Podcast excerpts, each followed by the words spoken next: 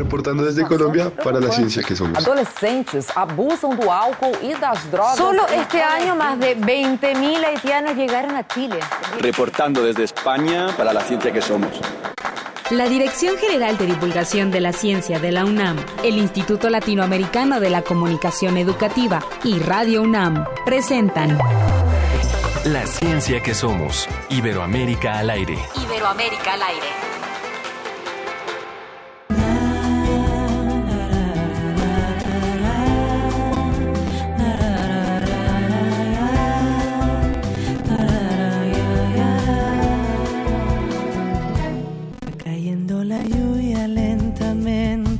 Paso tormenta.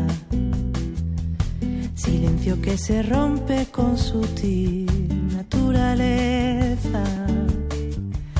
Voy encendiendo luces por la casa, la vida sucediendo y todo pasa como pasa un olor. Intensa a forma como também modo como beija é algo que nunca se esquece. Sei aquilo que veio para ficar, traçando coordenadas sem olhar. Buscamos.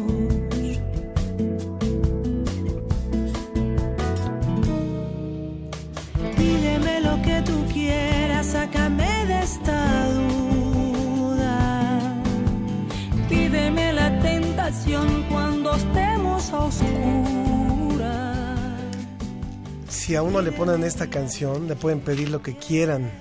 Estamos oyendo a Vanessa Martín con Pídeme. Es esta cantante española, cantante y compositora pop.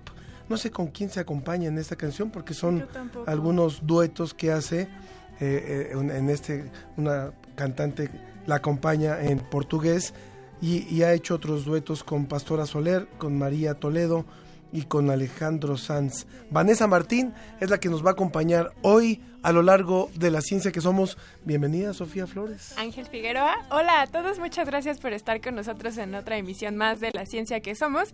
Recuerden que estamos en Facebook como La Ciencia que Somos, Twitter arroba Ciencia que Somos y el teléfono en cabina 5622-7324. Estamos un poquito roncos. Bueno, Sofía. No, yo estoy como castañuela. Exactamente.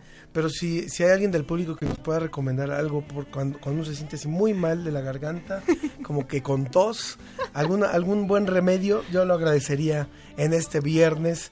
Pero ¿qué le vamos a presentar hoy?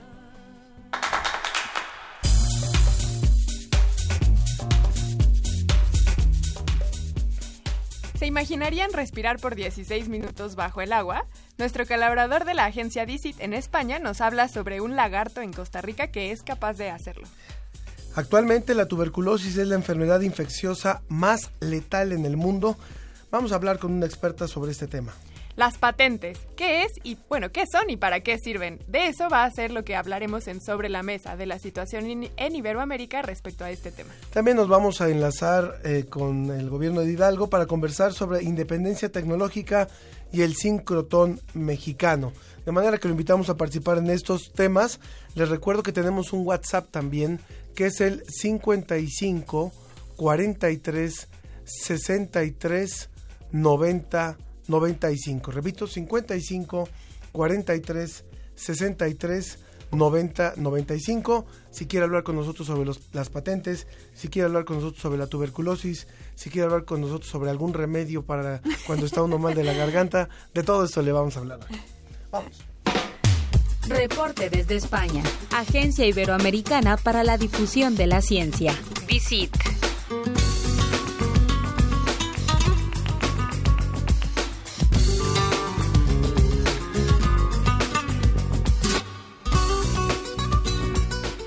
Enlazamos hasta España con nuestro queridísimo José Pichel de la Agencia Iberoamericana para la Difusión de la Ciencia y la Tecnología, DICIT. Hola José, ¿cómo estás?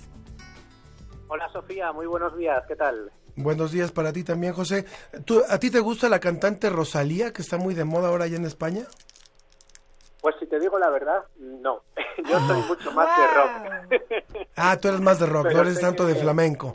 Es que estábamos haciendo aquí la votación para ver si en un próximo programa la, la, la programábamos en la música, pero tu voto no lo, no lo tenemos entonces. La verdad es que eh, a mí su estilo no, no es eh, el tipo de música que más me gusta y también es verdad que aquí en España eh, ha generado bastante polémica su interpretación, su renovación del flamenco, ¿no? Digamos que entre la gente así más purista del flamenco, bueno, pues no gusta mucho esa modernización que ha hecho Rosalía, pero bueno, Está eh, a mí no es, no es un debate que, que me interesa especialmente porque ya te digo que mis gustos musicales van por otra parte. No, te, pro- te propongo que, bueno, lo, lo- lo programaremos, el público nos dirá qué le parece, pero también si tú nos haces alguna sugerencia de la música que te gusta y que está de moda en España, algo de música española, del rock que, se- que se está oyendo y que te gusta, será bienvenido y lo programamos por acá en la ciencia que somos. Podemos podemos hablarlo cuando cuando queráis o por redes sociales también os puedo eh, comentar cosas. Muy bien, muy bien, José.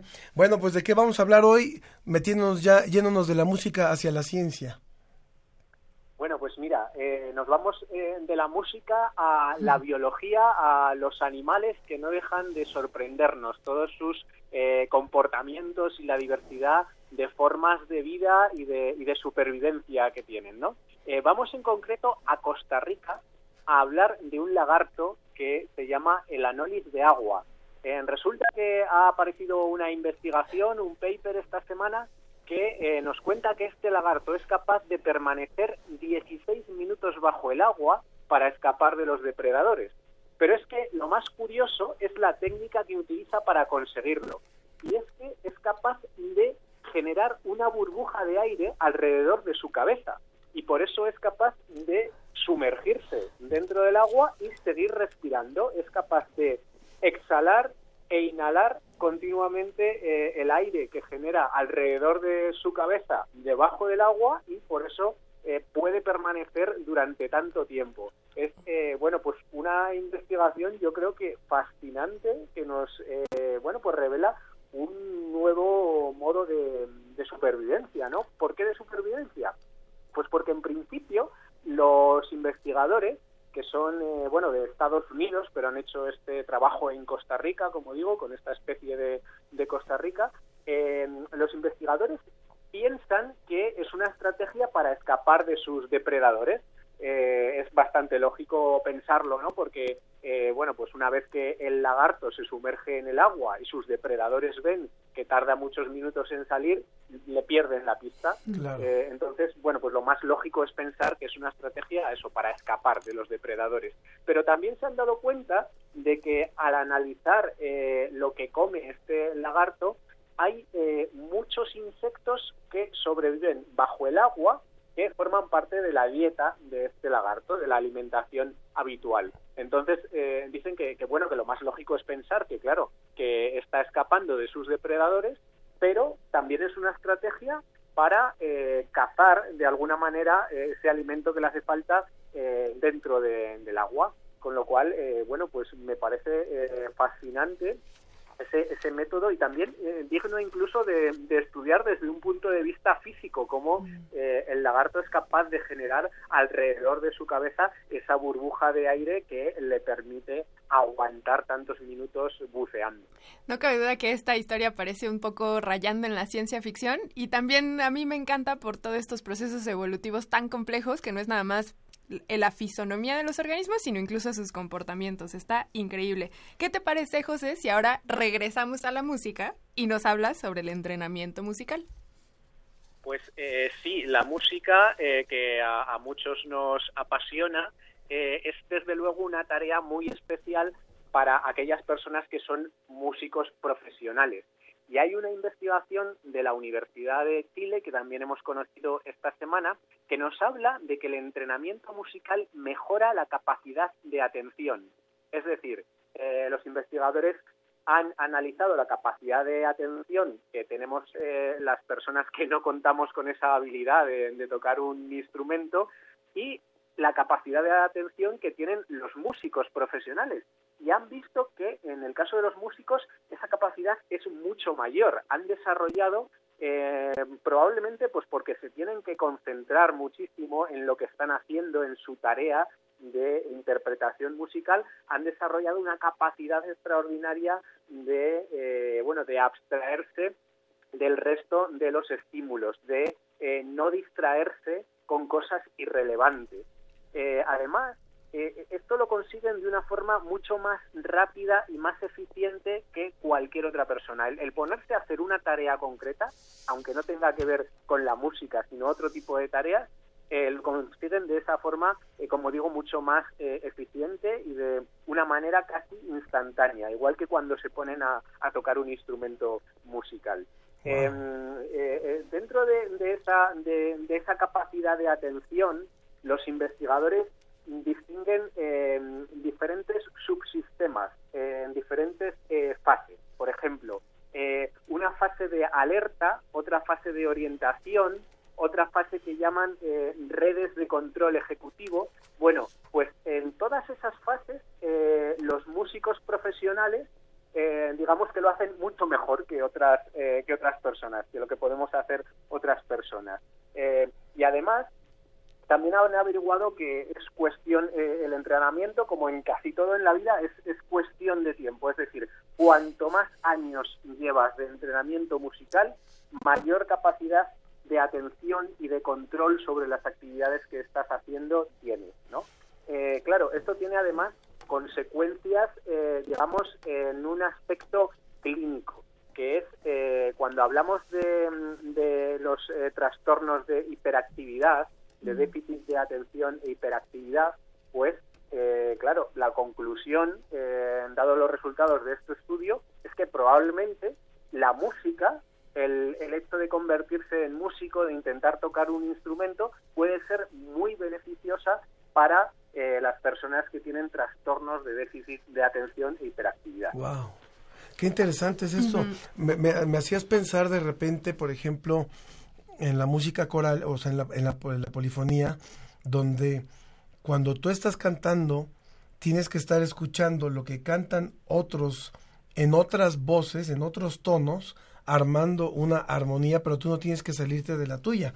Entonces, uh -huh. tal pareciera que eso exige una eh, eh, sobre atención que, pues según lo que han estudiado, entonces se, se manifiesta en una mayor capacidad que desarrollan algunos músicos. Y eso debe ser muy interesante si se vincula más adelante con el Alzheimer, por ejemplo, con, algunos, con algunas enfermedades, ¿no?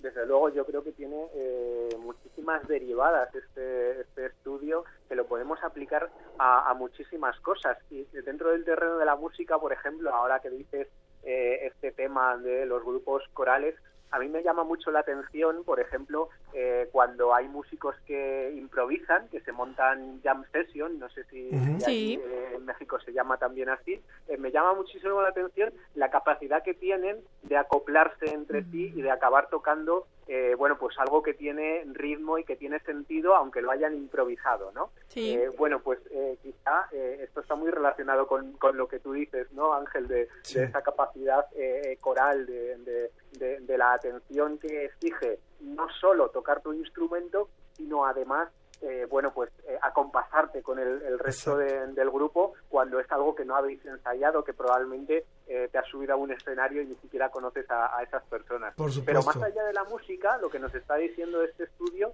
es que, eh, bueno, pues ese entrenamiento musical sirve eh, para la atención en general, sirve para realizar otras tareas en nuestra vida cotidiana. Claro. Entonces, eh, bueno, yo creo que esto revaloriza muchísimo eh, el, el, el, hecho de aprender música en sí mismo. Sí, si hay algún músico que nos esté escuchando, ojalá que nos se pueda comunicar con nosotros y comentarnos su A mí me hizo pensar pensar en, eh, más bien, por ejemplo, en las personas como yo, que nos concentramos hasta que escuchamos música. O sea, yo si necesito concentrarme profundamente en algo, me pongo música y así es como me ayuda a conectarme con el trabajo. Entonces, sería bueno seguir ahondando en este tema.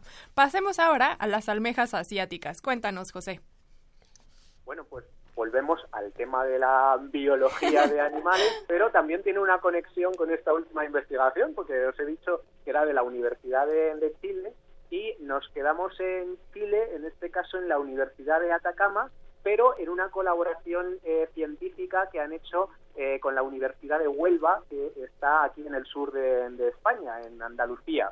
Eh, tienen eh, estas dos zonas eh, de- del mundo, estas dos zonas de Iberoamérica, tienen una cosa en común muy curiosa. Y es que eh, vosotros sabéis que el desierto de Atacama es uno de los lugares más inhóspitos de- del mundo, tanto que, eh, bueno, pues a veces eh, incluso la NASA eh, realiza eh, pruebas de cómo, eh, cómo pueden sobrevivir los, los organismos eh, como bacterias, microorganismos de todo tipo en condiciones tan extremas como las del desierto de Atacama, donde casi no hay agua, hay temperaturas extremas y demás, ¿no? Bueno, resulta que en Huelva hay un ecosistema también muy especial, en este caso provocado por la explotación de minas de cobre. La explotación de las minas ha contaminado tanto una zona de Huelva eh, conocida como Río Tinto, que, eh, bueno, pues precisamente tenemos un río que se llama así Río Tinto porque tiene un color absolutamente rojo del cobre que se ha extraído de esa zona. Y ocurre exactamente lo mismo. Eh, se hacen eh, muchas pruebas, muchas investigaciones científicas del tipo de microorganismos que consigue sobrevivir en estas aguas, en condiciones absolutamente extremas porque están muy contaminadas con cobre. Entonces, eh, tanto un sitio como otro, eh, digamos que tienen en común eso, eh, la existencia de organismos extremófilos, eh, organismos que pueden sobrevivir en condiciones extremas y que probablemente serían las primeras formas de vida que nos podríamos encontrar en sitios como Marte, si es que hubiera formas de vida, ¿no? Entonces es una investigación muy interesante, eh, como digo, para la NASA y para, eh, en general, eh, la gente que, que, bueno, que puede tener interés en estos temas. ¿Qué es lo que ocurre? Eh, eh, lo, que, lo que vamos a comentar ahora. Bueno, pues eh, es que en estas condiciones los investigadores chilenos y, y españoles han probado cómo se comporta la almeja asiática. ¿Y qué es lo que pasa? Que la almeja asiática eh, es, un, es, es un organismo eh, invasor, en, en este caso, como su nombre indica, de- procede de Asia, pero tiene unas características muy curiosas y es que eh, es capaz de retener esos metales, esas aguas contaminadas, hasta el punto de que se puede convertir en un buen bioindicador de cómo están las aguas. Eh, lo que han hecho en, en un proyecto de, investigación allí en el río Tinto de Huelva es experimentar con una forma de descontaminar el agua que está basada, bueno, pues en una mezcla de maderas de eh, arenas calizas que retienen un poco esta, esta contaminación eh, en metales. Y a medida que el río va avanzando, eh, está cada vez más limpio. Bueno, pues el hecho de colocar eh, almejas asiáticas en distintos puntos del río les sirve a los investigadores para saber hasta qué punto está contaminado o no, porque tiene una gran capacidad de absorción de esos metales, es como una esponja esta almeja asiática y eh, bueno, pues analizando después eh, las almejas ven hasta qué punto está contaminado el, el río.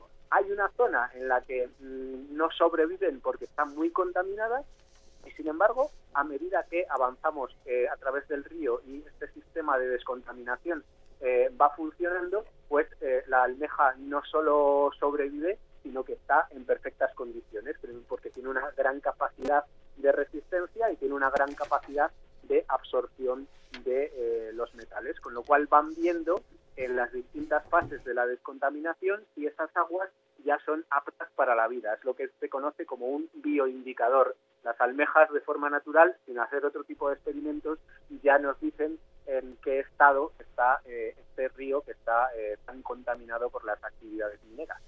A mí, a mí lo que me sorprende de esta investigación es la complejidad, porque por un lado tuvieron que describir a la almeja como un organismo que podía tener esta cualidad de biomarcador y además el, la- el desarrollo tecnológico de esta implementación para depurar el agua y además buscar la manera en que uno complementara al otro y que se compaginaran. Entonces esta investigación eh, parece muy simple, pero en realidad es sumamente compleja. Sí, la verdad es que tiene eh, muchos puntos eh, muy diversos. Y, y a eso, eh, ya os digo, le, le añado yo un poco de cosecha propia de eh, esa relación que hay entre los investigadores que han participado en, en este estudio, eh, porque pertenecen, como os digo, pues a, dos lugares de- del mundo que eh, son realmente singulares, que eh, son dos lugares del mundo en los que, bueno, pues solo pueden sobrevivir eh, organismos adaptados a, condiciones extremas, ¿no? Y en este caso, la almeja lo que nos está diciendo es hasta qué punto, eh, bueno, pues es apto para la vida de un organismo más complejo, eh, eh, pues en este caso las aguas de, de este río eh, contaminado, pero lo podríamos aplicar, podría servir también de bioindicador en otros lugares, en otras zonas del mundo que tengan este tipo de problemas. Por supuesto, por supuesto, no es nada más para el, el contexto chileno, sino se podría utilizar para otras situaciones. Pues, como siempre, como cada semana, José Pichel de la Agencia Informativa y de la Agencia Iberoamericana para la Difusión de la Ciencia y la Tecnología DICIT, te agradecemos mucho porque nos traigas siempre temas muy actuales y súper interesantes. Pues nada, muchísimas gracias a, a vosotros y nada, nos escuchamos y nos contamos más cosas el próximo viernes. Un abrazo, José, que estés muy bien. Un abrazo, Ángel, hasta luego, Vamos adiós. rápidamente a seguir escuchando a Vanessa Martín, eh, ahora con la canción Libres, y regresamos para la ciencia que somos. Ya tenemos algún mensaje sobre el tema de eh, cómo curar esta garganta que casi nos, no nos deja hablar, nos dice Verónica Velasco. Eh, yo lo sigo puntualmente, felicidades por el programa. Unas gárgaras de tomillo ayudan al malestar de la garganta. Se te lo prometo, Verónica, que lo voy a probar. Vamos rápidamente a escuchar a Vanessa y continuamos. Saber cómo hueles a medianoche cuando bajes la guardia y sin más estés ahí. Perder el miedo a tu respiración. Ir descubriendo despacio lo que sueñas, lo que no. Salir ilesos de esta tentación que hoy nos rescató por probar un segundo tus labios. Puedo ser el riesgo sin razón.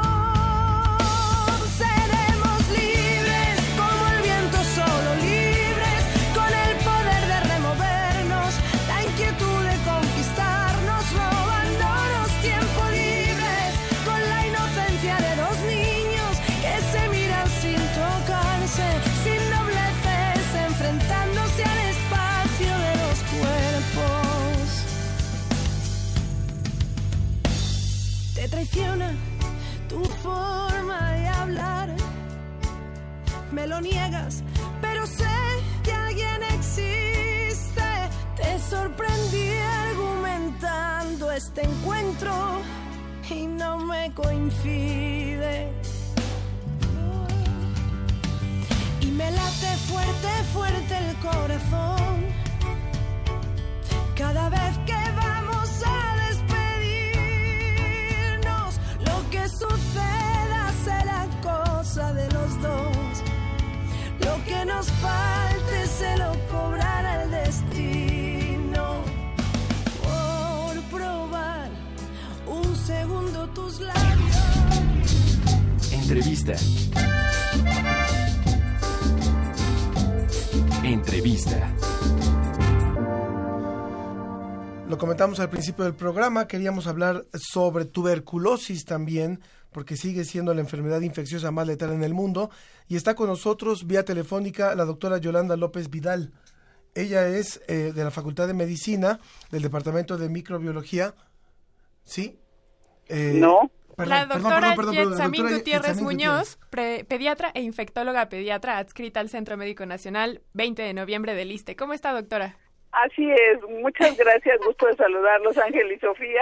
Ah, perdón, Getsamín, te estábamos cambiando el, el nombre. Me estaban cambiando el nombre del cargo, entonces, bueno, este, Te mandamos para a- la facultad. Regresaste a la... a la a- a- Regresé a la facultad. No, no, no. Pero qué bueno que, que te encontramos nuevamente, Getsamín. Con ella trabajamos muy cercanamente en el metro, eh, un proyecto de prevención de, de- del suicidio y ahora estamos muy contentos de hablar contigo sobre el tema de tuberculosis, porque creemos que vale la pena llamar la atención sobre esta, sobre esta enfermedad. Definitivamente que sí. Mira, la tuberculosis es una enfermedad que se conoce hace siglos y que ha cobrado la vida de millones de personas a lo largo de la historia. Primero porque no se sabía, no se sabía cuál era su agente causal.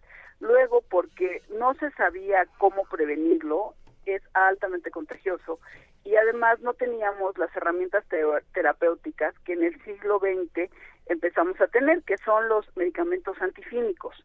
Entonces, a partir del descubrimiento del ácido de Koch y de todo lo que se pudo progresar en el análisis de cómo esta enfermedad se, se adquiere, que es particularmente vía respiratoria eh, pues, por medio de un bacilo, eh, y que esta hace una primoinfección generalmente en los pulmones, se queda ahí guardada latente por mucho tiempo, pero en algunas ocasiones y en ciertos grupos de edad llega a ser una enfermedad fuera del pulmón, le llamamos extrapulmonar, pues las consecuencias llegan a ser letales. Y cuando no se diagnostica a tiempo, es todavía más importante. El que usted no di- nos diga que sea causada por un bacilo significa que es por una bacteria.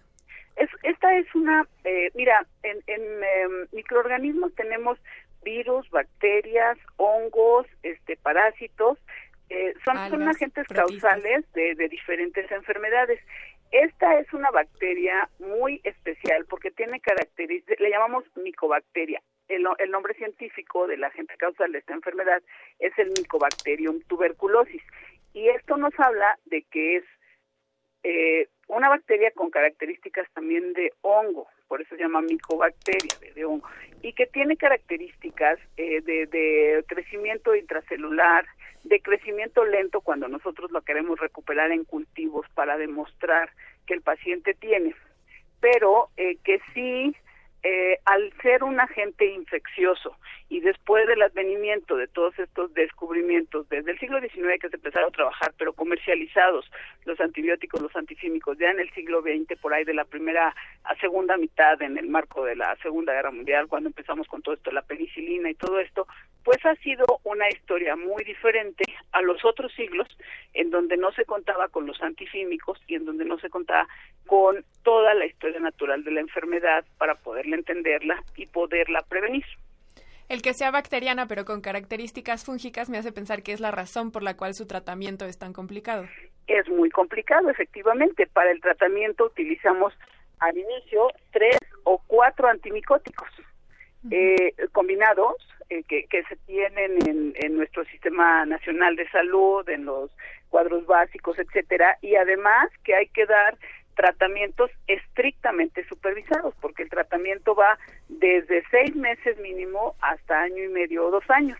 Y uno de los principales problemas que estamos teniendo ahora en la década, en la época de las resistencias bacterianas, es que tenemos micobacterias, Mycobacterium tuberculosis resistentes a los antifímicos.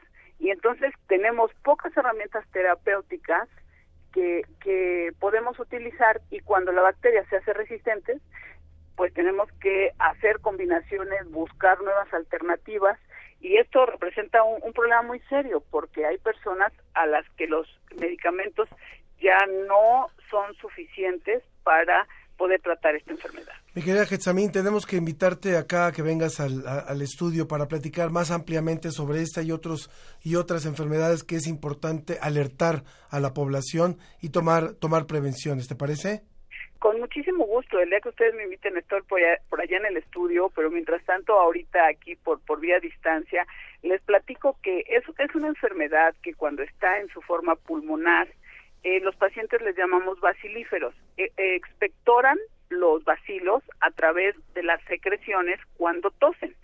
Y son estas personas que son tosedoras, que están tose y tose y tose por dos, tres, cuatro, seis meses y a veces no se hacen caso porque es una gripita, porque es la tosecita de que me siento mal, porque es el polvo. Y cuando los mandamos a hacer un estudio de baciloscopías para encontrar, pues la sorpresa es que ahí está el bacilo, que ahí está la, la bacteria, la micobacteria, y entonces pues tiene que iniciar tratamiento. Hay que poner Hay muchísima tuberculosis atención. en médico, hay que poner muchísima atención a las personas tosedoras, porque además a veces eh, eh, encima de la tosedora le ayudamos con que nos las, las personas se fuman un cigarrito o varios o muchos y entonces le echan la culpa a la, al cigarro y no están buscando la causa de la tos Claro. Este, a veces las personas eh, tienen problemas de malnutrición, de estilos de, de vida que nos hacen una malnutrición y la malnutrición lleva a un estado de, de las defensas bajas, de inmunodeficiencia, de Sí. inmunocompromiso y esto hace el escenario perfecto para que la micobacteria, si ya había una primoinfección, Se pues desarrolle. despierte. Claro, por Getsamín. supuesto. Getsamín, pues muchísimas gracias por esta, esta breve entrevista. Eh, pro- pronto nos, nos, nos vemos por acá por el estudio. Vamos rápidamente a una pausa, mi querida Getsamín, que estés muy bien. Gracias. Hasta luego. La doctora Getsamín Gutiérrez Muñoz del Centro Médico Nacional 20 de noviembre. Vamos a una pausa y continuamos. La ciencia que somos.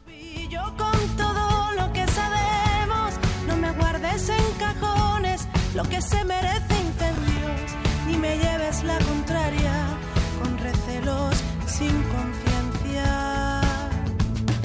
¿Cómo lo rescatamos? Encontremos el sentido de lo que nos ha pasado. Tantas veces repetimos lo que ahora ni nombramos. Qué difícil tanta vuelta. La, ciencia, que, somos. Iberoamérica al aire. Escuchas 96.1 de FM. XEUN. Comunícate con nosotros. Correo de voz 5623-3281. Correo electrónico radio arroba unam.mx. Radio UNAM. Experiencia sonora.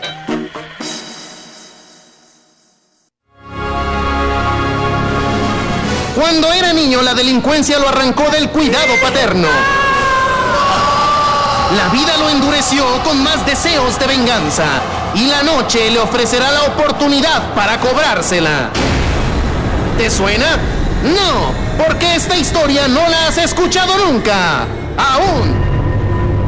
Radio UNAM, el Encuentro Internacional de Narrativa Gráfica Universo de Letras y la Cátedra Extraordinaria José Emilio Pacheco de Fomento a la Lectura te invitan a escuchar las insólitas aventuras del hombre murciélago. Del primero al 5 de abril a las 17.30 horas.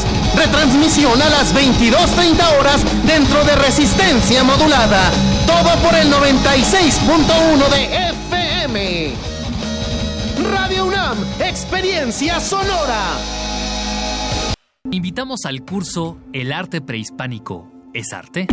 Hola, soy María Teresa Uriarte. Me gustaría mucho invitarlos a que participen conmigo a ver si el arte prehispánico es arte o no. Imparte la doctora María Teresa Uriarte. Teresa Uriarte. Sala Carlos Chávez del Centro Cultural Universitario. Los días 8, 9, 10 y 11 de abril, de las 17 a las 19 horas. Informes al 5622-7070, 5622-6605 o en www.grandesmaestros.unam.mx. El cupo es limitado. Inscríbete ya. Invita al programa Grandes Maestros de Cultura UNAM. Regresamos a La, ciencia, que, somos. Iberoamérica al aire. Sobre la mesa.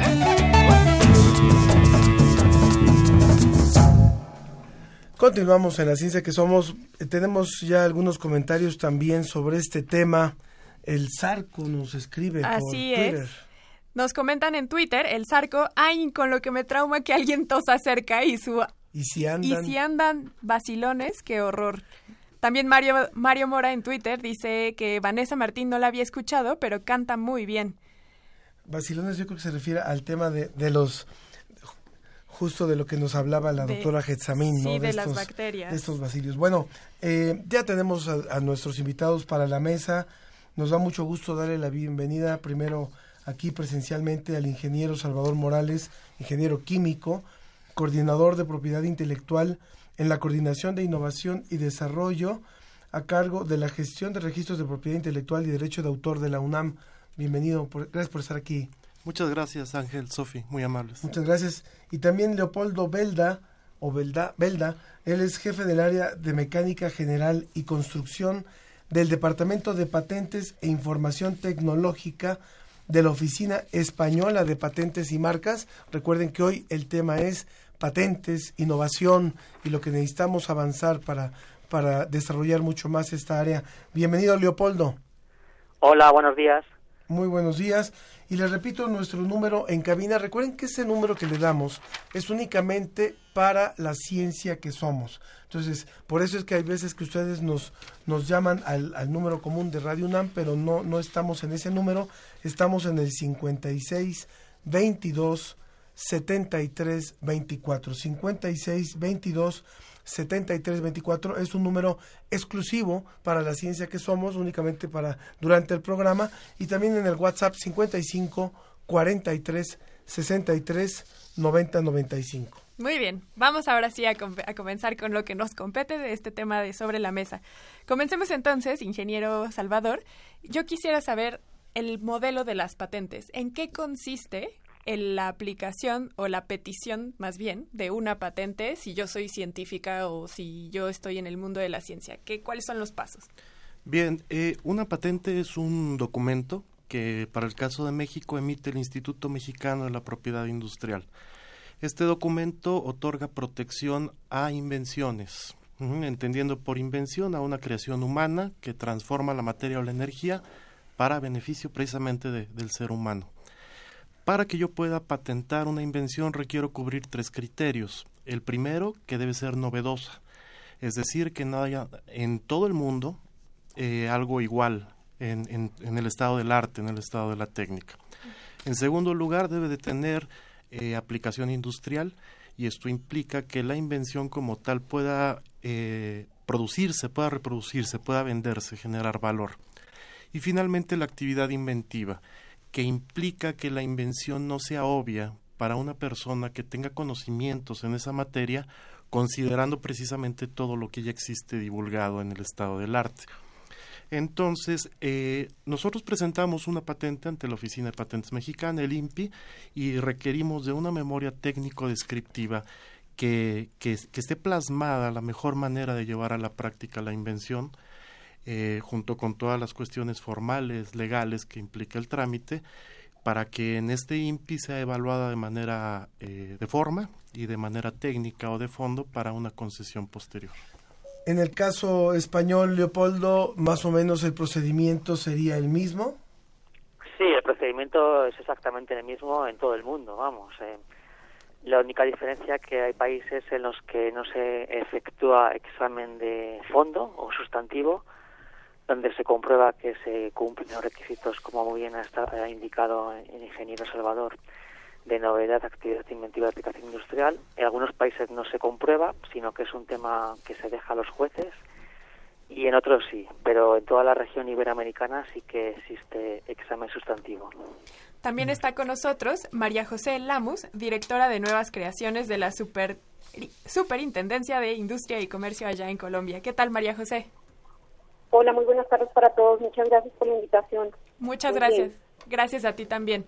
Eh, hablando de este tema que mencionaba el ingeniero Salvador, que era sobre demostrar que no es una invención obvia en el gremio de ciencia, me llama mucho la atención. No sé si en Colombia tengan también este esquema y si sí es así, me gustaría a mí poder ahondar en este sentido. ¿Cómo es que ustedes pueden com- eh, co- corroborar que efectivamente no, e- no es obvio para el gremio? Y entonces me hace hacer otra pregunta. La- ¿El otorgamiento de patentes no puede llegar a ser un proceso subjetivo también?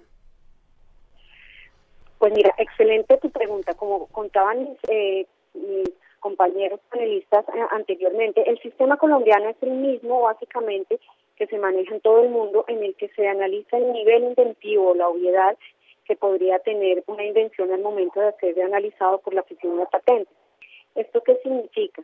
Que nuestros examinadores revisan en, el estado de la técnica a través de un sistema de eh, la, una presentación de un problema-solución, cuál es el documento técnico más cercano que podría afectar eh, tanto la novedad como que describe alguna anterioridad y que podría ser obvio para una persona que es versada en la materia.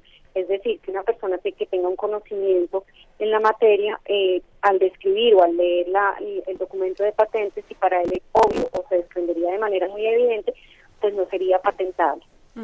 Podría llegar a pensarse, como pues in- indicas en tu segunda pregunta, que podría ser algo subjetivo, pero no es así, porque el análisis que se hace, eh, yo creo que en casi todas las oficinas del mundo, corresponde a un, a un método, a una metodología de análisis de los documentos de anterioridades para llegar a la conclusión si alguno de estos documentos afecta la novedad o si eh, de la descripción lograría ser obvio o no, y eso tiene una metodología. Hay un punto que a mí me, me inquieta mucho hablando de la región, porque finalmente el tener a tres invitados de distintas partes de Iberoamérica nos da la oportunidad de tocar un poquito la región. Y es que nuestra región, que es Iberoamérica, ciertamente no es la más fuerte en la generación de patentes. Eso no quiere decir que no sea la más fuerte en cuestión de inventiva, en cuestión de creatividad, en cuestión de invención, pero sí ciertamente somos una de las zonas más atrasadas tal vez en cuestión de generación de patentes.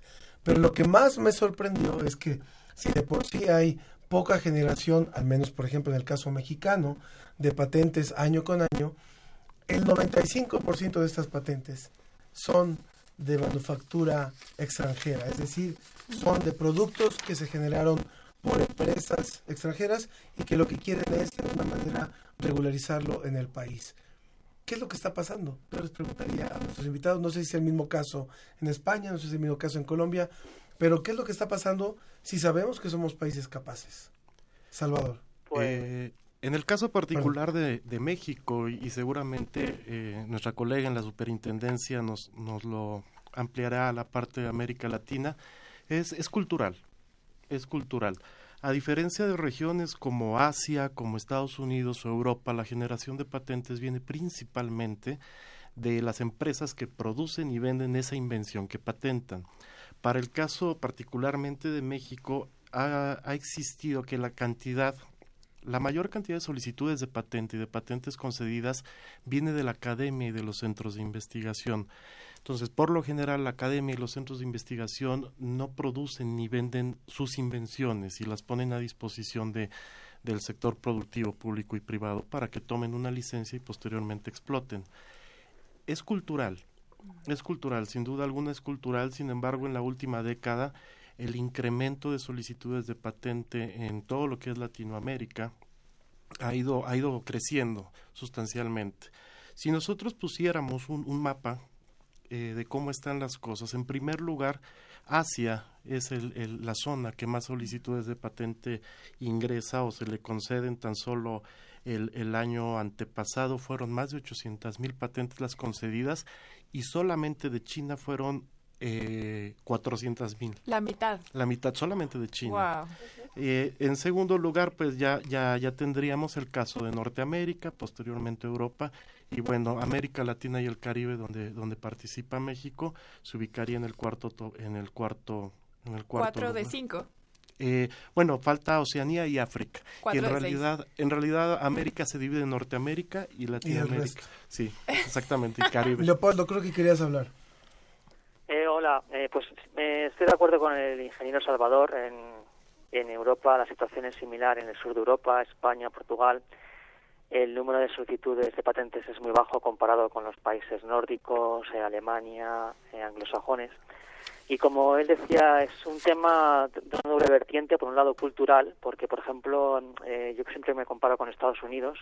En Estados Unidos todos los niños saben lo que es una patente. En los colegios tienen concursos de inventores, y sin embargo, en España, pues es muy desconocida lo que es una patente. Yo estudié ingeniería industrial y puedo admitir que cuando terminé no sabía lo que era una patente, lo cual es sorprendente, ¿no? Eh, la gente eh, tiende a, a considerar que la patente eh, significa secreto, Mm. cuando es lo contrario. La patente viene del término en latín patentis, que significa hacer claro. Eh, todas las patentes se publican a los 18 meses. Es un tema cultural, pero también es un tema económico. Es un tema del tipo de economía que tenemos en nuestros países. No hay suficiente tejido industrial. En España, por ejemplo, somos sobre todo una economía de servicios, comparado con Alemania, donde que es el país que más patenta en Europa. Es un tema económico, cultural, y por ejemplo en España pues tenemos un escritor filósofo muy famoso de finales del siglo XIX, principios del siglo XX, que se llamaba Miguel de Unamun- de Unamuno, que decía que, que inventen ellos. Decía que, que inventen ellos que ya nos beneficiaremos de sus inventos. Es una cuestión cultural que está cambiando pero muy lentamente. Eh, eso es lo que les podía decir y bueno, como decía Ingenio Salvador, los, eh, sobre todo ahora mismo los grandes eh, presentadores, eh, generadores de patentes son la- el Extremo Oriente y también bueno, Estados Unidos y en Europa pues Alemania, eh, Francia, el Reino Unido. Con Son países exportadores de patentes. En la región iberoamericana somos importadores de patentes. Con respecto a eso, yo quisiera preguntarle a María José Lamus. Eh, ahorita en este instante, Leopoldo acaba de mencionar que eh, pareciera que más que, eh, que las patentes son un secreto, pero que al, al contrario, es al revés. Pero también es verdad que se tiene esta idea de que las patentes lo que hacen es cerrar la posibilidad de que esta idea nueva, que esta nueva técnica se emplee para beneficio de la mayoría, porque solamente alguien recibe un beneficio directo de eso. Estoy hablando, por ejemplo, en el caso de los medicamentos, cuando se patentan, Sí. sobre todo las farmacéuticas son las que reciben este beneficio y entonces eso encarece el medicamento que pudo haber sido barato para todas las personas. Y lo tenemos muy claro, la aspirina, por ejemplo, cuando pierde esta patente, esta protección, hace que su precio baje muchísimo y que todos tengamos acceso a ella. Entonces, ¿por qué se tiene esta idea de las patentes cuando la práctica nos, nos concede que así es más bien como sucede? Las patentes lo que hacen es que no diversifican el acceso a, las ideas, sino que más bien las detienen. Mira, yo creo que es una aproximación, un conocimiento errado que se tiene de la información tecnológica que contienen los documentos de patentes. Si bien es cierto que una patente concede un monopolio, una exclusividad en favor de un tercero, este monopolio es temporal y con posterioridad a la pérdida de vigencia de la patente, estos documentos, que son importantísimos y de estudio, entran al dominio público y es lo que permiten que las industrias progresen y avancen a partir de la información contenida en estos documentos de patentes. Entonces, economías como la colombiana o la de nuestros países, en los que no hay suficientes patentes presentadas, pues justamente es un poco lo que impacta en que tampoco haya desarrollo y no haya eh, información tecnológica que explotar a partir de lo que nosotros mismos hacemos como, como países. Y estoy un poco ahí de acuerdo con lo que expresaban ellos en lo que es un tema de desconocimiento y de pensar que es un trámite costoso sin pensar, como te decía, que lo que esto produce al común del día después de mucho tiempo es una información tecnológica que queda disponibilidad o disponible para cualquier persona que pueda utilizarla, ya sea para investigación, para, para nuevos desarrollos y que pueda impulsar y jalonar la economía. El tema de los costos de los medicamentos, particularmente en patentes eh, de, de productos farmacéuticos, yo no creo que corresponda a- al sistema mismo de patentes, sino a un tema de comercialización y de lograr eh, eh, eh, temas comerciales, porque sí las, las patentes lo que generan es mayor conocimiento y un mayor valor al mercado.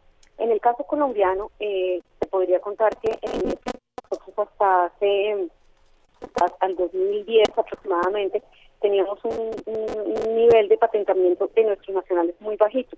Teníamos 6.5 solicitudes de patentes eh, por millón de habitantes, que es algo demasiado bajo, y en el año 2017 aumentamos a 16, que si bien no, es todavía una cifra, pues demostrar y que corresponda a una a que jalonemos la región, sí es un, incremento importante y obedece a todas las políticas y a los programas de apoyo a inventores nacionales, a disminución en las tasas para que los nacionales eh, eh, produ- produzcan patentes y, y una cantidad de, de- políticas que se han hecho a través del gobierno nacional para impulsar eh, los procesos de patentes, entendiendo esto, que los documentos de patentes son una fuente de información muy importante y que si no generamos patentes en el país, pues no podríamos al final del día generar mayor desarrollo y tecnología en beneficio de todos.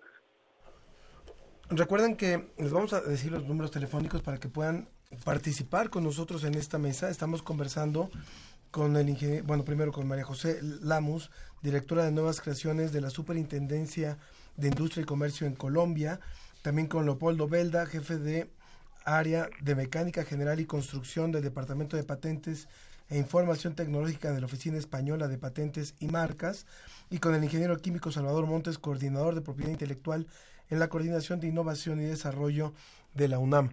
Eh, con ellos estamos hablando sobre este tema de patentes y les recuerdo los números telefónicos y vías de contacto para que es establezcan con nosotros comunicación. 56 22 73 24 56 22 73 24 es el teléfono aquí en cabina es el, un- el único que utilizamos nosotros también estamos en WhatsApp 55 43 63 90 95 55 43 63 90 95 y en Facebook La Ciencia que Somos, Twitter arroba Ciencia que Somos. Eh, también algo que hablábamos fuera del aire y que hablaba yo con el ingeniero Salvador es que regresando ahora a esta cuestión cultural es que también los investigadores desde el planteamiento de su, de su investigación, de su protocolo de investigación, no visualizan la comercialización de su trabajo de investigación, simplemente lo hacen por amor al arte, pero no ven que pueden recibir ellos, su laboratorio, un beneficio, pero que también la industria se puede mover y puede crecer a través de esta implementación tecnológica. E incluso, yo le sumaría nada más una cosita, porque creo que estamos en el mismo tono, es, a- parecería que desde la academia también suele ser mal visto. Entonces me gustaría que hablaran sobre esto. Sí, llega a ser común. Llega a ser común. Eh, en, en la Academia, por ejemplo, de México, la generación de, de ciencia básica o aplicada y que el resultado de, este, de esta investigación o de esta propuesta se lleve a, papers, a artículos, a, congresos y ahí sea divulgada. Sin embargo, no tomamos en cuenta la, la, gran posibilidad que existiría de la, de la venta, de la producción y del beneficio que tendría social y económicamente una invención. Entonces, aquí la invitación es a, a que nos demos cuenta, tú como investigador, como, como inventor académico, a que puedes cumplir con todo. Puedes cumplir con, con la parte académica que, que, el, que el servicio o el sistema de, de investigadores o la misma universidad te pide. Puedes cumplir con que un alumno llegue a obtener un grado y ese mismo desarrollo puede llegar a ser patentado. Entonces podemos encontrarnos una invención que tiene un paper, que tiene una tesis y que tiene una solicitud o una patente concedida. Y, y bueno, los beneficios, particularmente para el caso de, nuestra universidad, es que en caso de que esa invención llegue a ser licenciada al, al sector productivo, aplicaría el, eh, los recursos extraordinarios que tiene, que tiene nuestra universidad, que llega a ser eh, de ese dinero resultante de, este, de esta transferencia tecnológica, hasta un 50% de ese dinero llegaría directamente a manos de los inventores que participaban uh -huh. en la invención. El resto se reparte entre eh, la universidad como tal eh, y, y, la entidad de donde surge la, la, invención. Que es otra razón por la que a veces no patentan, porque dicen es que mi dinero se va a diluir y quién sabe a qué manos va a llegar, ¿no? No, y además algo bien importante, que el trámite de patente se haría en este caso en la Coordinación de Innovación y Desarrollo.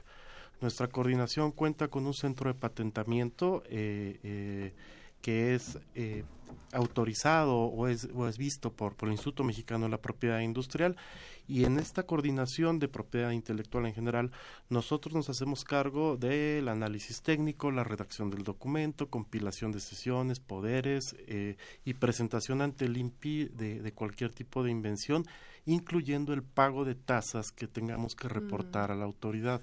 Entonces no lo haría el investigador, lo haría, lo haría en este caso nuestra coordinación.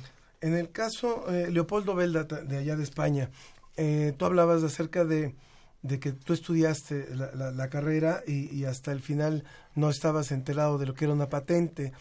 Y eso es muy revelador, ¿no? Porque eso creo que ocurre en muchos lugares, ocurre también en México, ocurre en, en Latinoamérica. Entonces tiene que ver con un tema de cultura. Y, y me hace pensar en lo que ocurre con también con el emprendedurismo, ¿no? O sea, hay, hay universidades en Estados Unidos, incluso en México, que desde la formación universitaria, desde el bachillerato, ya meten a los chavos en la dinámica de tú tienes que poner tu propia empresa. O sea, es un cambio de cultura, de, de, de cómo te vas a, cómo te ves profesionalmente.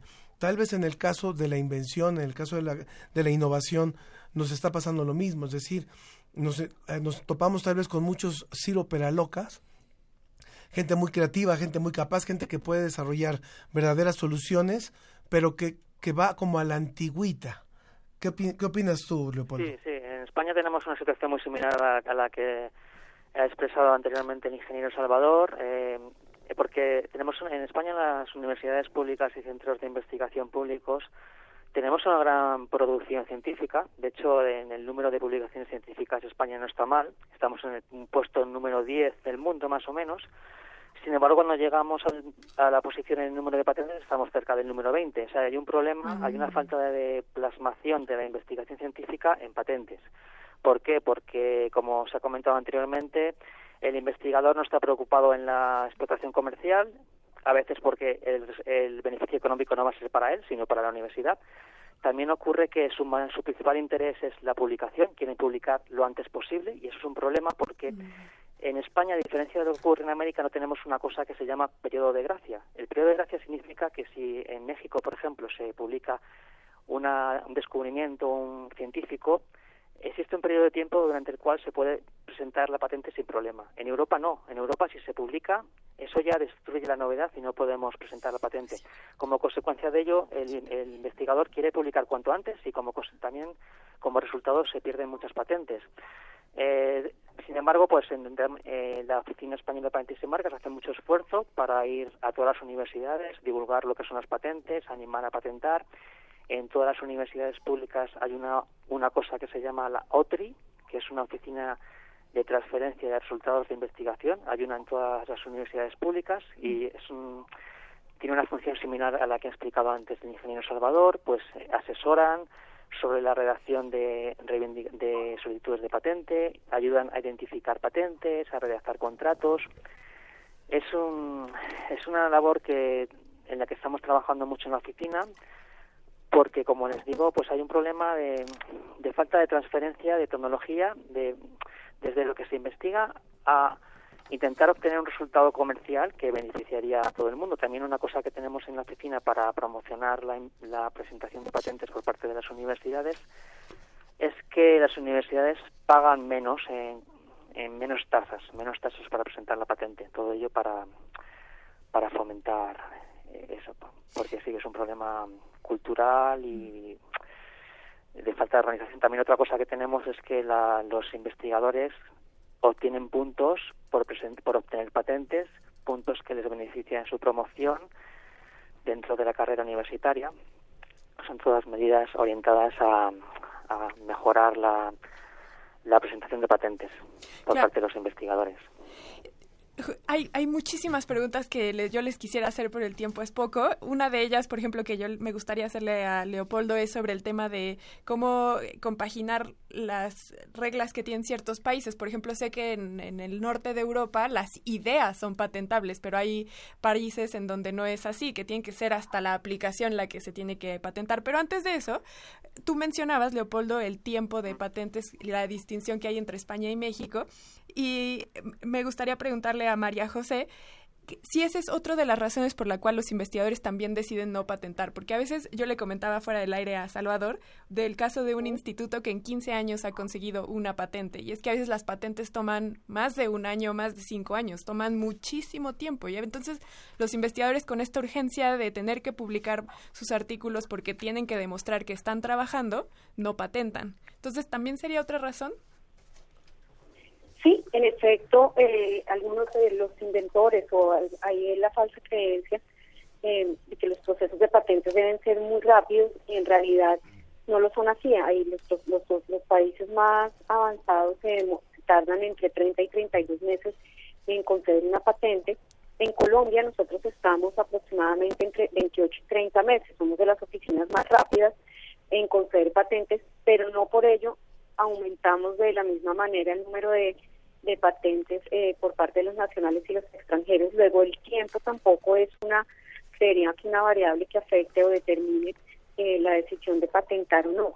Yo eh, insisto y creo que definitivamente es un tema de, de conocimiento y de apoyo de- del Estado. Como con- contaban mis antecesores, eh, las personas que comparten el panel conmigo, en el caso colombiano nosotros también contamos con unos centros de apoyo a la tecnología y la innovación que se llaman CATI, con el objetivo de facilitar el acceso a la información tecnológica que contiene los documentos de patentes y orientamos en el uso estratégico de la propiedad industrial. En este momento contamos con 33 centros de apoyo a la tecnología y la información en 20 ciudades del país.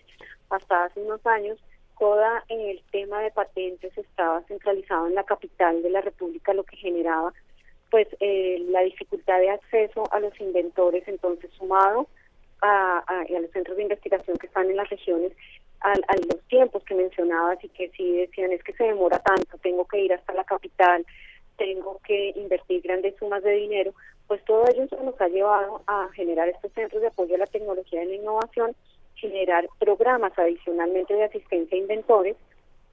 Inclusive Colombia ha sido eh, líder en el PAI, que es el programa de asistencia a inventores en América Latina, en el que una es una iniciativa de la OMP y la Organización Mundial para la Propiedad Intelectual y en cooperación con el Fondo Económico Mundial, donde Colombia fue el país piloto en el año 2015.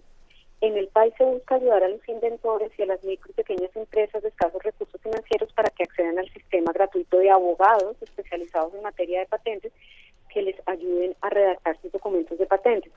En el 2015 se implementó el programa y desde esta fecha se han beneficiado 28 inventores colombianos con la presentación de sus solicitudes de patentes, de las cuales en este momento tenemos 12 en trámites y 3 concedidas, eh, inclusive han sido usadas vía PCT y en la actualidad existen 50 abogados voluntarios en nuestro país que apoyan el programa. Entonces, todas estas herramientas eh, en algún momento van a empezar a generar unos frutos adicionales sumado a la disminución de tiempos, eh, sí podría ayudar a aumentar la presentabilidad, pero yo creo que no podríamos hablar de un- una causa única que podría eh, estar generando una ausencia del número de patentes que, que esperaríamos, sino es un- una conjunción de muchos elementos que hay que mejorar, tiempos, eh, cobertura en nuestras oficinas, eh, beneficios económicos, apoyo a los inventores para generar un poco más de, de patentabilidad. Sin lugar a dudas, un tema fundamental el seguir hablando de esto. Muchísimas gracias, eh, María José Lemus, directora de Nuevas Creaciones de la Superintendencia de Industria y Comercio en Colombia. Muchas gracias. Y no cabe duda que finalmente los países, o sea, hay una ecuación que no tiene, no tiene vuelta de hoja. Mayor desarrollo económico, mayor desarrollo en la infraestructura, mayor número de patentes. O sea, ahí no, no, no podemos voltear hacia otro lado y tenemos que trabajar muchísimo en esto. Si no hacemos ciencia propia, si no hacemos innovación y desarrollo tecnológico propio, pues vamos a seguir comprando ciencia, vamos a seguir comprando desarrollo, comprando eh, todo lo que necesitamos y no vamos a, crecer. Eh, Adana Ayala nos hace un comentario, eh, dice, sugiero tratar el tema de maíz teológico, social, transgénico y cultural, cómo se ha, cómo se ha domesticado y su trascendencia en la región. Tiene un excelente programa y no me lo pierdo. También a través de las redes sociales tenemos otros comentarios. Sí, Gaby, Gaby Frank nos dice que él, eh, le encanta el programa, nos manda un saludo y también Mario Mora dice que es un tema muy interesante, pocas veces se pasa de ciencia básica a aplicada y esa aplicación genere recursos para seguir investigando y hace tiempo que escribió sobre eso. Y para cerrar, bueno, los invitamos, eh, una, una invitación que nos hace la Coordinación de Innovación y Desarrollo de la UNAM a participar en el segundo premio Impulso a la Innovación en la UNAM. Inscribe tu idea, empresa o proyecto de investigación antes del 24 de abril. Pueden consultar todo en www.innovación.unam.mx innovación.unam.mx Muchísimas, muchísimas gracias, ingeniero, ingeniero Salvador Morales, coordinador de propiedad intelectual en la Coordinación de Innovación y Desarrollo de la UNAM. Muchísimas gracias por estar aquí con nosotros. Gracias Ángel, gracias Sofi, muchas gracias a ustedes. Gracias, ingeniero. Y también a Leopoldo Velda, jefe de área de Mecánica General y Construcción del Departamento de Patentes e Información Tecnológica de la Oficina Española de Patentes y Marcas. Muchas gracias. Y dedicado a Mario Mora, que le gustó. Muchas gracias, Gracias. muchas gracias. Y bueno, vamos rápidamente a una pausa musical. Eh, seguimos con eh, Vanessa Martín y eh, Frenar Enero, esta cantante que le gustó mucho a Mario Mora. Alguien que sepa que viene fuerte. Él llega demandándome mantas, entrelazándose entre las piernas de la gente que amando se calma. Y es que aún voy subiendo la calle. Hay personas que al verme me paran. Llego tarde a la cita esta vez. Cuando llegue no sé cómo haré para no parecerte muy rara. Mi niño mimado, mi amante paciente, no entiendes de vagos por más que lo intente y te haga siluetas de papel. No te quiero convencer que yo quiero encontrarme en tus ojos,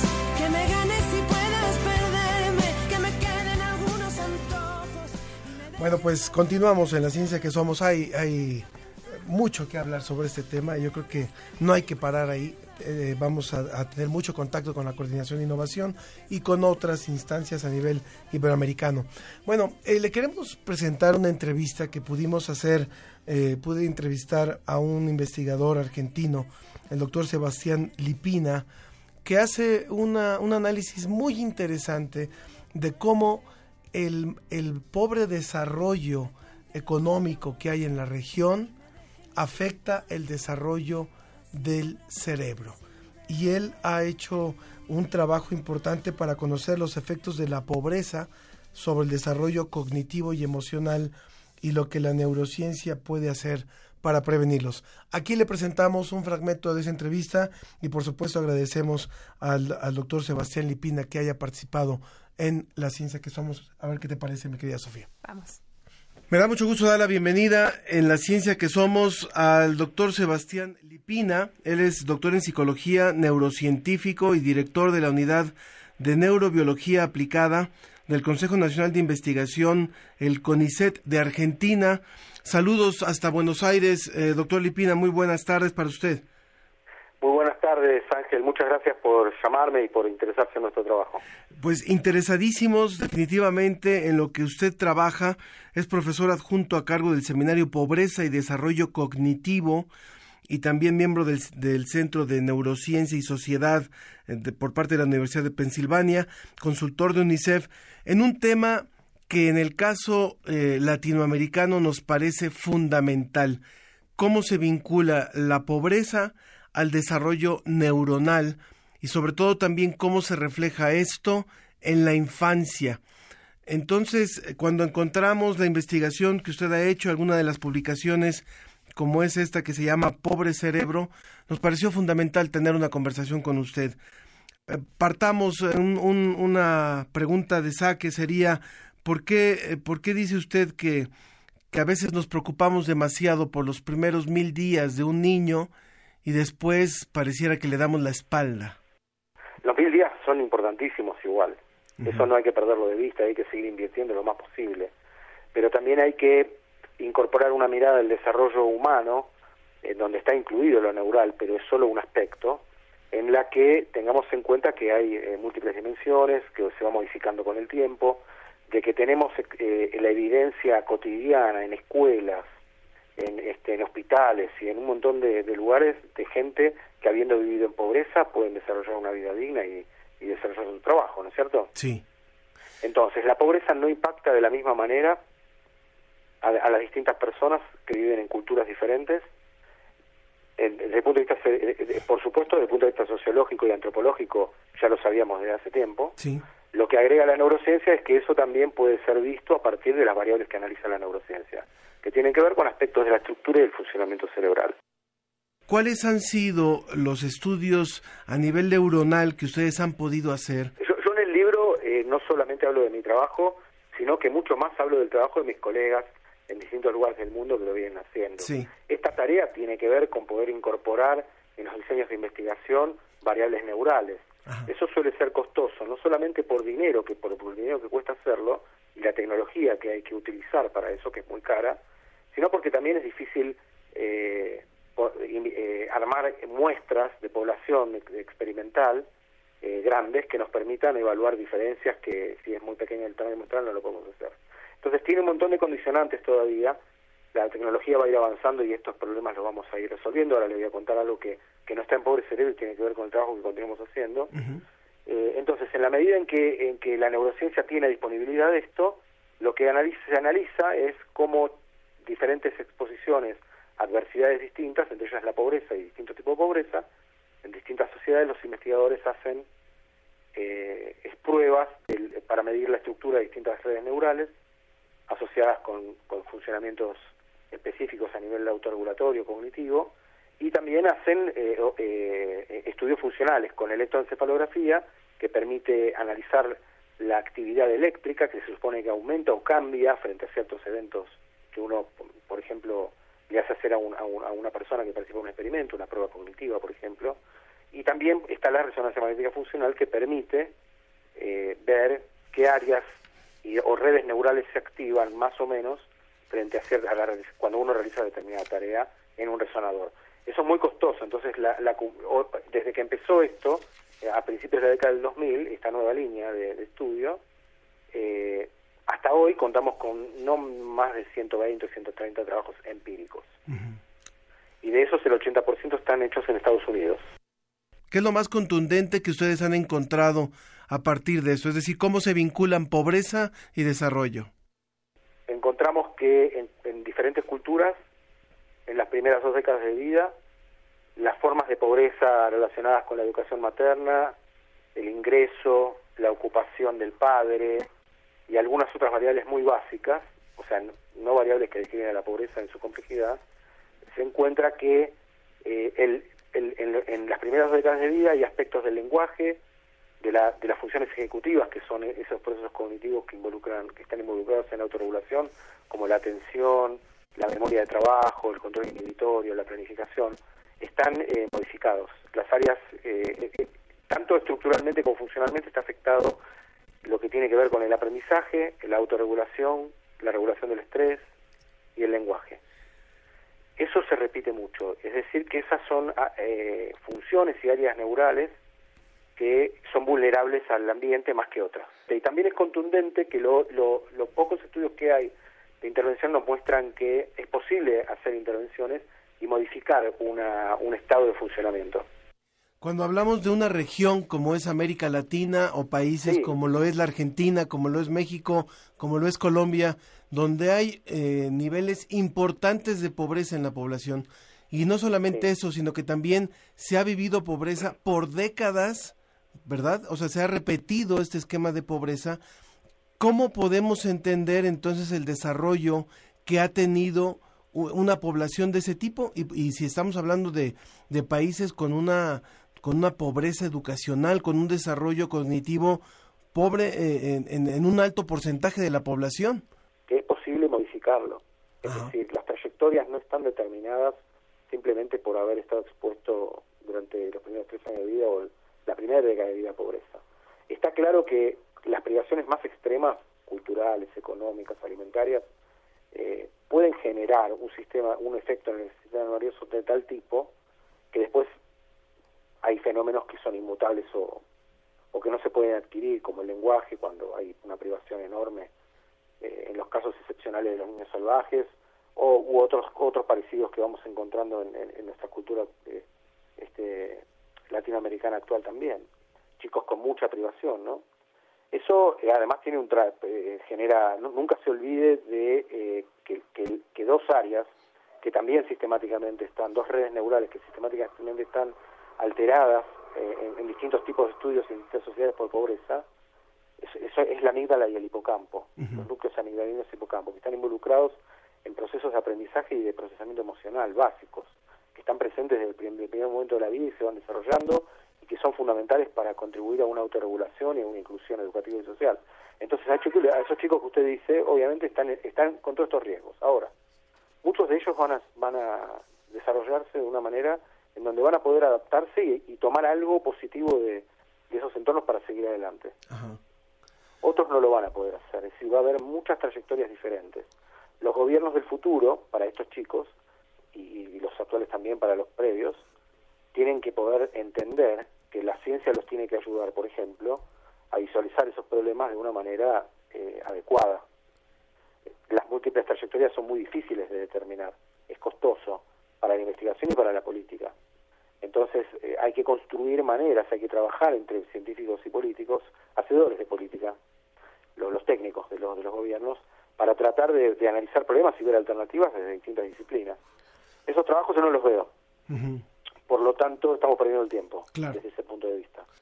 Doctor Lepina, ahora usted, usted ha hablado eh, y hemos hablado a lo largo de esta conversación eh, principalmente en la pobreza económica y tal vez cuando ustedes hablan también de soluciones o cuando hablan del estudio que han hecho, también estaríamos hablando de otro tipo de pobrezas y cómo eh, algunas familias o algunos chicos que crecen en, en situación de pobreza, pero con una cercanía por parte de los padres, con una cercanía más, más fuerte por parte de redes eh, familiares o de maestros, pueden superar de otra manera o pueden tener un mejor desarrollo cognitivo. ¿Nos puede comentar un poco sobre esto también? Hay muchas maneras de intervenir desde la educación, desde la seguridad social, eh, alimentada por, por, evidencia de distintas disciplinas, entre ellas la neurociencia, que eh, orientan sobre qué tipo de estrategias han servido para modificar o para proteger la salud de los chicos, ¿no? Modificar su desarrollo en- en- positivamente y, y- evitarles problemas de salud. Hay muchos ejemplos desde hace varias décadas. Por eso le digo que el conocimiento lo tenemos. Eh, lo que pasa es que requiere de un gran trabajo de traducción a cada cultura y un esfuerzo económico y, de, y técnico que lo tiene que del cual se tiene que hacer cargo cada comunidad, cada cada sociedad. Sí. Eh, entonces, algunas se lo hacen más cargo que otras y se hace más fácil. La gran aportación que, nosotros encontramos es, eh, resumiendo un poquito también lo que nos ha ido diciendo usted, eh, doctor Sebastián Lipina, es, por un lado, tal vez la sociología y la antropología eh, y la psicología nos habían advertido de, de lo que ocurre cuando los niños se enfrentan a una situación de pobreza y cómo se da su desarrollo y su aprendizaje. Ahora la neurociencia nos lo confirma y nos confirma a través de indicadores muy puntuales la prueba de la gran afectación que genera la pobreza en el desarrollo de las comunidades más pobres o de los niños más pobres y por ende de los adolescentes también más pobres y así en su vida en su vida eh, cotidiana. Yo no creo que, que la neurociencia confirme o que eh, una disciplina confirme. El tema es que eh, vamos construyendo en distintas épocas distintos cuerpos de conocimientos que los vamos juntando y tratando de interpretar. Sí. Y yo, de la metáfora. y yo diría, y lo, y lo central también es, a partir de este conocimiento acumulado, mejor, mejor llamarlo así en lugar de una confirmación, sino de este conocimiento acumulado, ¿cuáles pueden ser las acciones que puedan ayudar a resolver, verdad? Este, esto que estamos viendo con, con todas estas evidencias que aportan las disciplinas diferentes. Las disciplinas científicas ayudan a, ent- a identificar mecanismos por los cuales para algunos grupos de personas pueden servir más ciertas soluciones que para otros grupos pueden servir otras. Eh, podemos eh, y tratar de, de aportar información sobre en qué momentos del desarrollo conviene hacer qué cosas y en qué momentos otras. Podemos eh, generar intervenciones multimodulares con, eh, con- con- con distintas acciones hechas por distintas disciplinas. Todo lo que tiene que ver con la pobreza involucra todos esos fenómenos que son todos hijos de la desigualdad social. Las intervenciones se hacen con la comunidad, con la participación de todas las partes, son las que más funcionan y haciendo cosas diferentes eh, a distintos niveles. En el hospital, en la escuela, en el hogar, en la comunidad. Es un trabajo enorme. Pues ha sido un gusto platicar con usted, doctor Sebastián Lipina, doctor en psicología, neurocientífico y director de la Unidad de Neurobiología Aplicada del Consejo Nacional de Investigación CEMIC CONICET de la Argentina, autor del libro Pobre Cerebro, los efectos de la pobreza sobre el desarrollo cognitivo y emocional y lo que la neurociencia puede hacer para prevenirlos. Muchas gracias y un abrazo hasta allá, hasta Buenos Aires. Muchísimas gracias a ustedes y un gran abrazo, Ángel. Gracias por llamarme. Muchas gracias. La ciencia que somos. Iberoamérica al aire.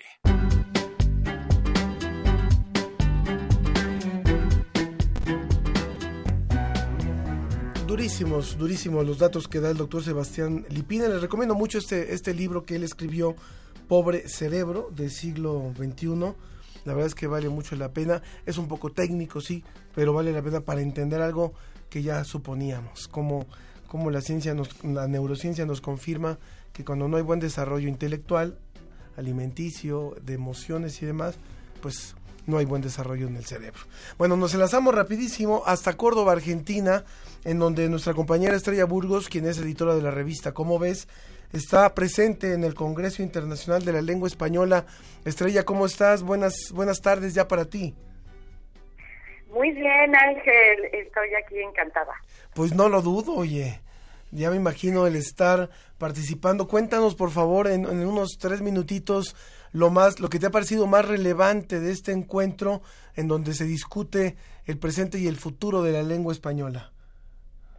Pues mira, yo destacaría que se ha hablado mucho de, de la era digital, de cómo se, se va a adaptar en nuestro lenguaje español a la era digital. Se ha hablado mucho de tecnología, de innovación, de emprendimiento y mañana hablaremos de ciencia también. Eh, están, está realmente la Real Academia y el Instituto Cervantes, que son los coorganizadores del Congreso, con un, con un interés muy, muy marcado de abordar estos temas y de que los países hispanoamericanos pues no nos quedemos atrás en, con las nuevas cosas que están pasando, ¿no? Y además aprovecharlas para combatir algo que es casi endémico de muchos de nuestros países, que es la pobreza. ¿Qué ha sido lo más eh, destacado o cuál, o más bien cuál será la, la participación que ustedes tendrán por allá, Estrella?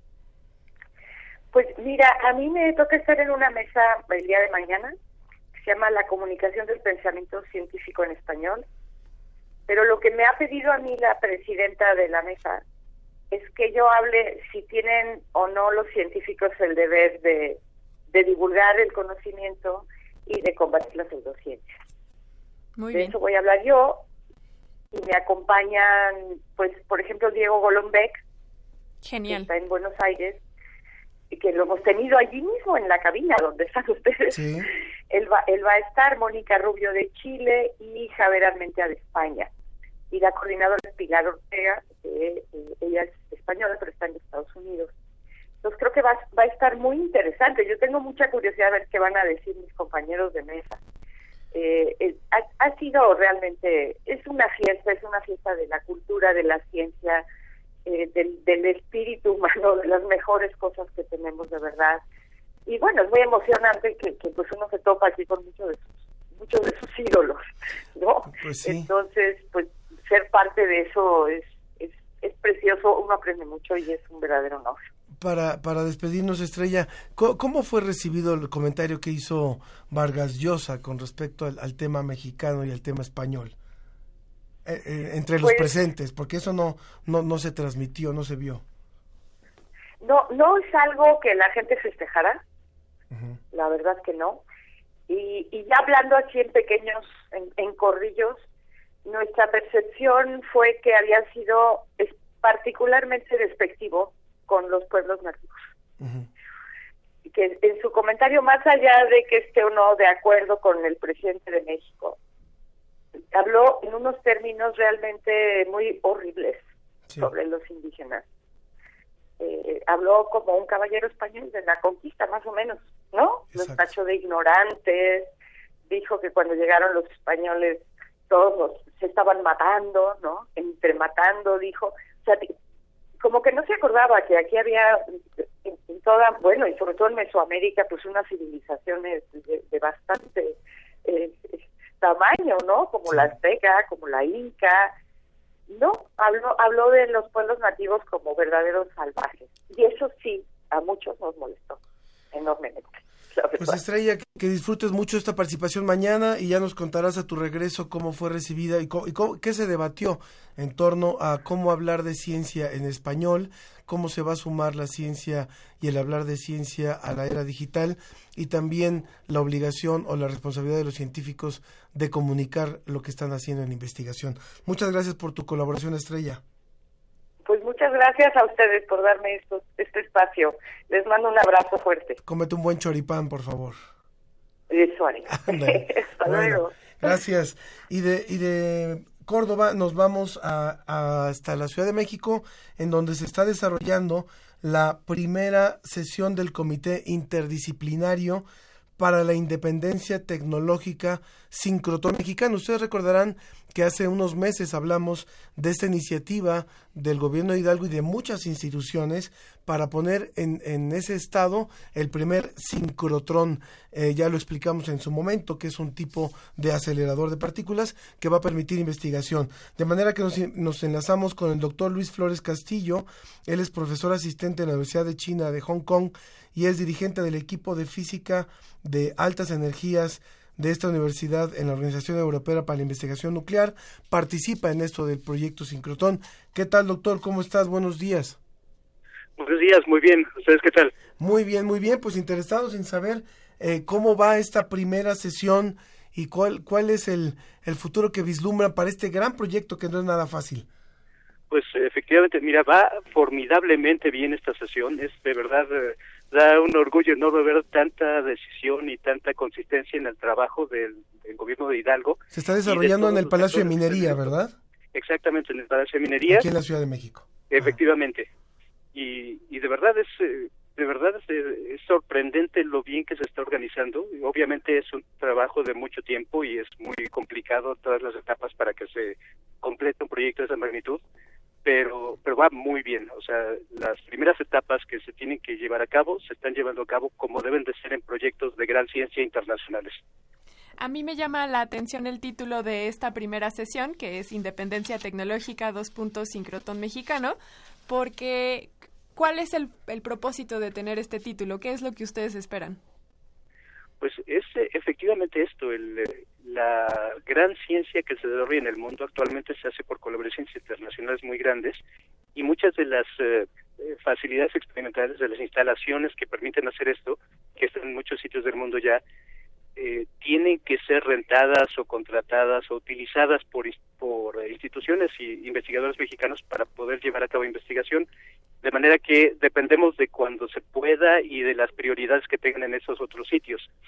Y que se haga un sincrotrón en México va a permitir que, sea de acuerdo a nuestras prioridades el tipo de trabajo que se haga y que tengamos también la posibilidad de ofrecerle a las nuevas generaciones de muchachos eh, que se dedican a investigación o a industria o a desarrollo tecnológico la posibilidad de hacer estas cosas en México con nuestras prioridades. Entonces, realmente se trata de eh, justamente esta independencia tecnológica y la capacidad de desarrollo científico para nosotros. ¿Quiénes son las personas que están conformando esta primera sesión? Pues eh, hay muchos actores, es eh, realmente eh, muy muy variada la, la, la audiencia, bueno, quienes estamos. Y eh, por una parte está el Comité Internacional, que está conformado por personalidades de- del mundo de los de la investigación en sincrotrones. Tenemos a la directora del sincrotrón ALBA de Barcelona, el director del sincrotrón eh, australiano, eh, también Víctor del Río de la Red Global MX, que ha estado trabajando en proyectos de gran ciencia. Estoy, está también el profesor Herman Winnick, que no pudo venir en esta ocasión, pero es parte del, comité. Eh, yo personalmente, que trabajo en el CERN desde hace varios años, y eh, además de ello están muchos de los actores que en México desde hace 12 a 15 años han trabajado en el desarrollo de esto. Está el profesor eh, Matías Moreno, este profesor Guillermo Antillón, en fin, es una lista muy larga de actores, tanto mexicanos como extranjeros, con realmente una convergencia de, de intenciones, motivaciones y esfuerzo. que han- hemos estado trabajando para que se lleve esto a cabo. Pues seguiremos al, al tanto de lo que avance esta primera sesión. Esperemos que para la próxima semana podamos estar informando las primeras conclusiones. Sabemos que es un proyecto eh, muy complejo, que requiere de muchos recursos, de muchas, de mucha participación, pero qué bueno que ya se toma, se, se da paso a esta primera sesión interdisciplinaria. Muchas gracias, doctor Luis Flores Efectivamente, Si Castillo. me permites un segundo más, eh, también quisiera comentar que no es únicamente la reunión para platicar de las metas, sino que ya hay una inversión del gobierno del estado de Hidalgo de 500 millones de pesos para hacer los primeros desarrollos serios de diseño. Entonces es realmente ya una realidad el inicio de este de estas etapas iniciales del proyecto. Muy bien. Muchas gracias, eh, doctor Flores Castillo. Gracias por esta participación. Muchísimas gracias a ustedes y qué bueno Muchas que cubran gracias. temas de ciencia. Que muchísimas gracias. Bueno, tenemos todavía un comentario en, en Twitter de Fren. Sí, nos dice, pobre cerebro, me quedo pensando hacia dónde vamos como país. Si más de la población mexicana vive en condiciones de mitad.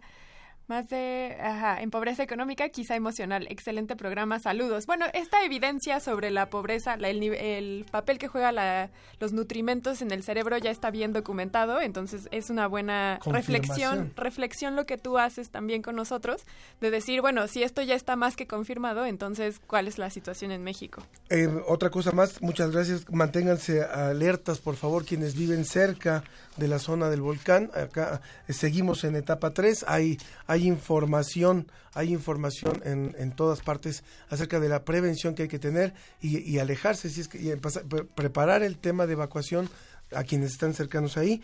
Y otra receta que nos dan para la, para la garganta, que es la misma cantidad de limón, miel y tequila. Se lo toma uno tibio, suda uno mucho, pero no hay que salir después de esto. Bueno, no me dijeron si puede ser un garrafón de tequila o cuánto, ¿verdad? Pero a lo mejor se me olvida. Bueno, muchas gracias. Gracias a toda la producción, Susana Trejo, Janet Silva, Ciaña Velázquez, Ricardo Pacheco, Arturo González, Claudio Gesto, Ángel Figueroa. Muchas gracias, eh, Sofía, que estés muy bien. Igualmente. Sofía Flores, y nos escuchamos la próxima semana. El último comentario fue de Blanque, perdón, ya no dije, en, en Facebook. Nos En- vamos, es- nos vamos escuchando hablando de ti con esta cantante española, Vanessa Martín. Hábito. Hábito de ti. Mil motivos. Me quedo en su boca, los besos que agotan mis piernas me piden asfalto y volar. Son cuatro palabras, resulta terrible decir la verdad.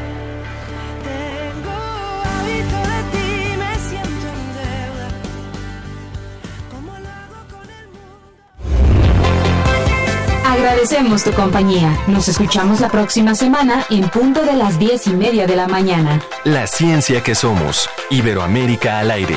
Una producción de la Dirección General de Divulgación de la Ciencia de la UNAM, el Instituto Latinoamericano de la Comunicación Educativa y Radio UNAM.